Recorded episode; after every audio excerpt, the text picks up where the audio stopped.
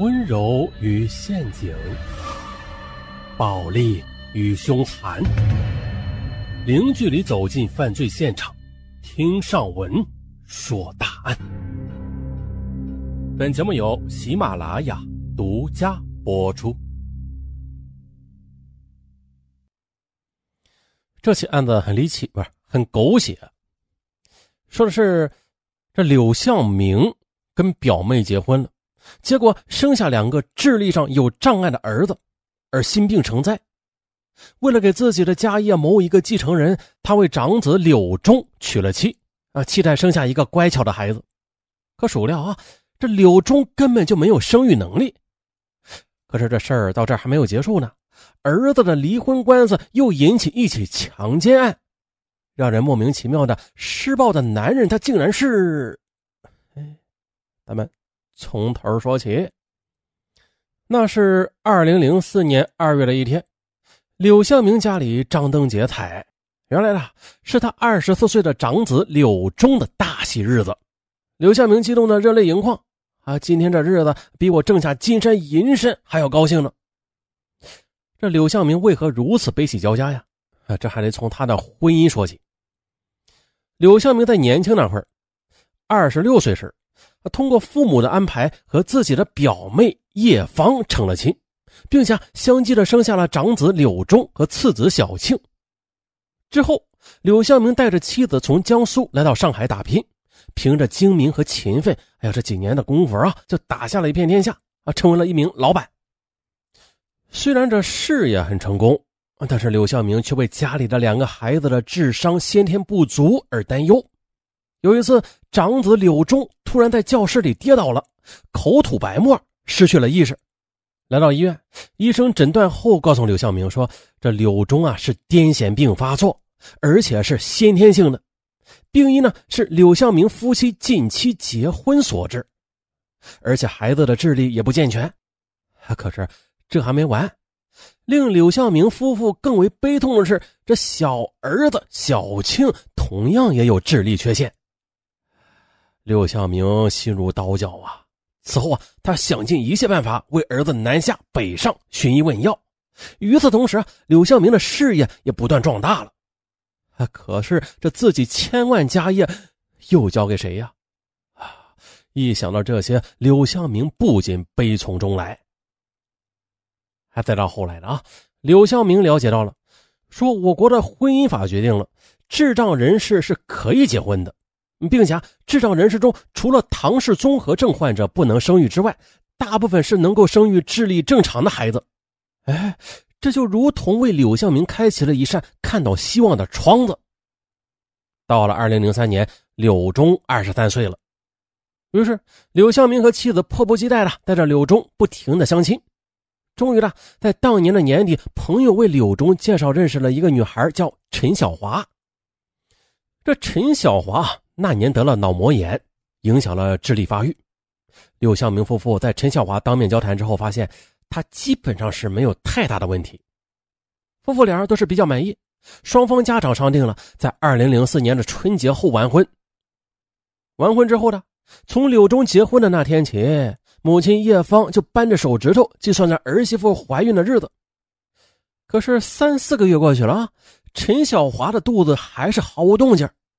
而在婚后的这段时间吧，柳忠的癫痫病却反复的发作了三四次，啊，这让柳向明夫妇感到很诧异。柳忠的病有一两年没有这么集中发作过了，难道是小夫妻俩吵架受到了刺激？为了更好的照顾儿子，叶芳让柳忠和陈小华暂时的分房睡。可是没几天的，这陈小华就独自回了娘家，啊，这是为何呀？为了面子，柳向明决定了亲自登门去接儿媳妇回家。可是到了陈家，这儿媳妇陈小华告诉柳向明说：“这柳忠没法和我同房。”啊啊！陈小华的话惊得柳向明无法回答了。啊，其实柳向明他有所不知的是，部分中度男性的智障者会影响其性功能的。这柳向明反复劝陈小华回家。并且说，如果真的是柳忠的问题，他会好好的管教孩子的。哎，好说歹说，把儿媳妇哄回家了。一天中午，柳向明喝了几杯小酒，准备去午休呢，却阴差阳错的走进了儿子的房间。哎，看着青春丰腴的儿媳，柳向明又在酒精的作用之下把持不住，和儿媳妇发生了关系。这一觉醒来，柳向明忐忑不安。回到自己房间时，他向妻子讲述了刚才那荒唐的一幕。叶芳听后说：“嗯，那就将错就错吧。啊，能给咱们柳家留下一个乖巧的孩子，那就是不幸中的万幸了。”从那以后，柳芳就有意无意的留给丈夫和儿媳妇独处的机会。陈小华终于啊怀孕了，啊，这事儿狗血吧啊！二零零五年五月的，陈小华生下一个健康的女婴。尽管孩子的诞生有悖伦理吧，可这毕竟是全家人这二十多年来最大的希望了。随着孩子一天天的长大，这风言风语也一天天多了起来。有人揣测说，这柳忠没那功能，嗨，这孩子说不定就是他爹了。哎，这传言还真是越传越甚。有一次，柳忠回家质问陈小华。这孩子到底是怎么回事啊？你自己问你爸去。陈小华没好气的将了柳忠一军，啊，可柳忠他不敢去问父亲，只好把气儿啊都撒到了陈小华身上。二零零六年的三月，柳忠的癫痫病又一次发作了。由于叶芳指责儿媳不会照顾丈夫，这陈小华再次回到娘家了。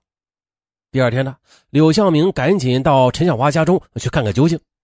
可是啊。就在他快到陈家时，发现了啊，这陈孝华亲昵的挽着一个年轻人的胳膊从家里走出来。哎哎呦我去，咋回事啊？柳向明胸中的火气马上往上窜。陈孝华见公公来了，啊，气息不自然。哎呀，这儿媳妇红杏出墙了啊！不仅让儿子让柳家难堪，还让柳向明十分愤怒。陈小华不愿回家，柳向明说了：“不回来行，离婚吧。”二零零六年七月，法院开庭审理了柳忠起诉陈小华离婚一案。可谁知道这一纸诉状却捅了马蜂窝。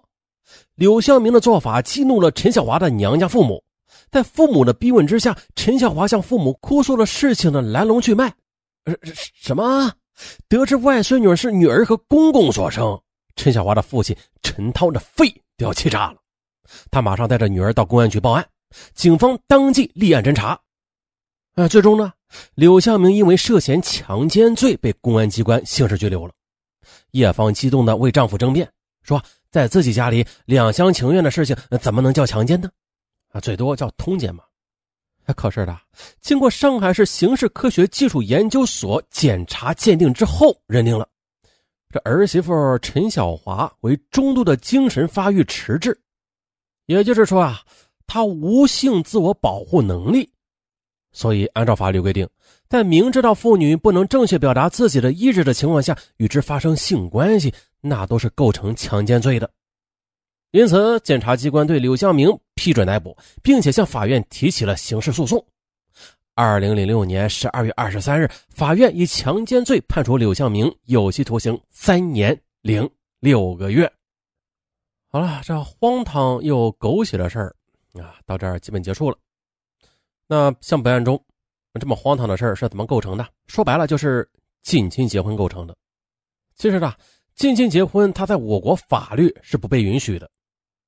我国是明文禁止直系亲属或者三代以内的旁系亲属结婚的。即便是结了，这婚姻关系也是无效的。